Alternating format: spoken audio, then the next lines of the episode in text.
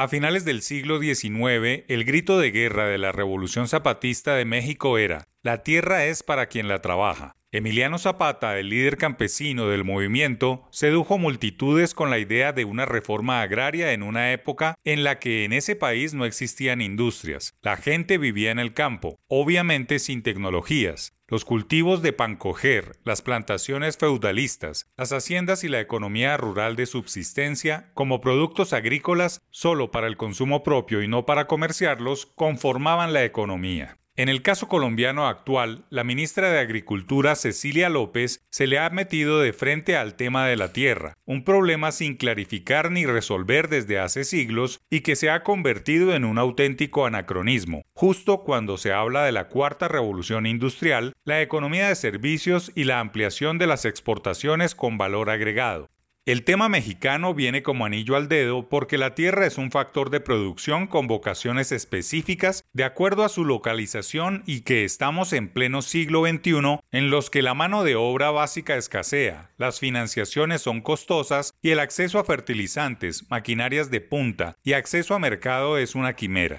Y el eslogan La tierra es para quien la trabaja se reescribe con base en esas nuevas condiciones que deberían afectar las políticas públicas, que no solo se deben quedar en grandes anuncios de que comenzó la reforma agraria en una primera etapa, sino cómo hacerla más productiva. Es de perogrullo que la reforma en ciernes respete la propiedad privada, haciendo alusión a los problemas de invasión de terrenos particulares, sino que responda a las verdaderas necesidades de qué hacer con la tierra que es productiva, que la compra el Estado y la entrega a manos muertas por incapacidad o voluntad de producción. La escandalosa inflación que golpea al mundo, Colombia no es la excepción, está presionada por los combustibles, los servicios públicos y los alimentos. Hay una gran oportunidad de producir más cantidad y a mejores precios carne, leche, huevos, cereales, frutas y verduras, de pescar en abundancia, si la reforma agraria piensa primero en qué hacer con la tierra y cómo ser competitivos, en lugar de desarrollar o desatrasar una política basada en la pobreza, en la desigualdad o con enfoque étnico.